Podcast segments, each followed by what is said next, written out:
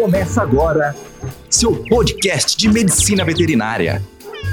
Entretenimento, informações e dicas.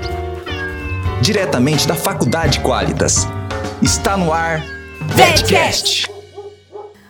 Olá, prazer. Eu sou a professora Mônica Daia, faço parte da equipe Qualitas, sou a mentora, coordenadora pedagógica das nossas turminhas de clínica médica e cirúrgica de felinos e venho dar algumas dicas, passar para vocês algumas informações de como fazer a abordagem clínica a um paciente que a gente recebe no dia a dia, muito comum a chegada do paciente felino de espineco. É só para relembrar que quando esse paciente chega com dificuldade respiratória, como o próprio nome nos remete, né, dispneia, ela significa dor, significa dificuldade respiratória. Então, quando nós recebemos esse paciente felino, temos que lembrar que realmente ele sente muita dificuldade, que respirar é difícil, que respirar é doloroso. E o grande problema é que o paciente felino ele só apresenta esse sinal clínico quando ele já perdeu mais de dois terços da sua função respiratória. Então, quando ele chega de espinico, ele te, trabalha com uma reserva respiratória. Muitas vezes ele está ali no nosso consultório respirando com 25, 20, 15, 10% de função respiratória. Então, é necessário que o clínico faça uma abordagem segura e preste um atendimento de excelência, pois qualquer manipulação errônea a gente pode acabar perdendo esse diamante tão precioso.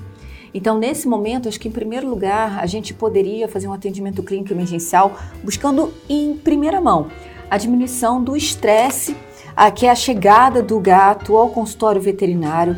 Então, seria útil, seria proveitoso realizar em primeiro lugar uma neuroleptoanalgesia então a gente poderia uh, fazer a administração de o, uma cepromazina, por exemplo, numa dosagem muito pequena, dosagem de 0,01 miligrama quilo seria suficiente, pra, porque nesse momento a cepromazina ela vai, né, ela vai, na verdade, atuar mais de forma ansiolítica do que como hipotensora, vasodilatadora, então vai diminuir a ansiedade do gato em estar presente no consultório.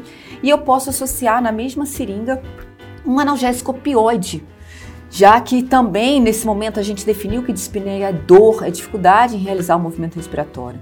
Então eu vou diminuir a sensação dolorosa do paciente felino, vou diminuir a sensação de ansiedade quando associado aí ao opioide e. Então dessa forma eu tenho, na verdade, uma sensação de prazer, de bem-estar. Mesmo com a dificuldade respiratória, eu posso fornecer essa melhora ao gato. Então, nesse momento que eu tenho o paciente agora relaxado, agora sim eu posso me aproximar dele e, quem sabe, oferecer o fármaco maravilhoso, oferecer oxigenação, que é tudo de bom. Oxigênio é o pilar terapêutico prioritário, é o fármaco maravilhoso, é tudo que esse gato precisa nesse momento.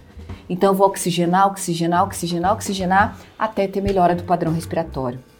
A partir de agora, a próxima conduta clínica será a realização de tórax-centese. A toracocentese ela pode ser realizada nesses pacientes, mesmo sem que o clínico tenha sabedoria que realmente existe efusão pleural, porque é um gato e na maioria das vezes ele vai ter líquido no tórax. Então a literatura nos remete à informação de que se eu drenar às vezes 100 ml de líquido pleural, isso já é suficiente para melhorar a capacidade respiratória e permitir após então a realização de radiografias e exames complementares.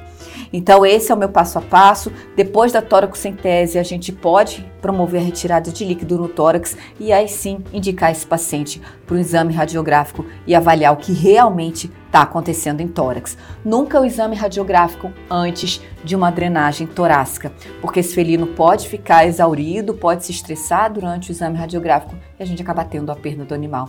Então, são algumas dicas de excelência para que realmente a gente promova um atendimento clínico de excelência e mínimas chances de, de perda desse meu diamante tão precioso que é o paciente felino.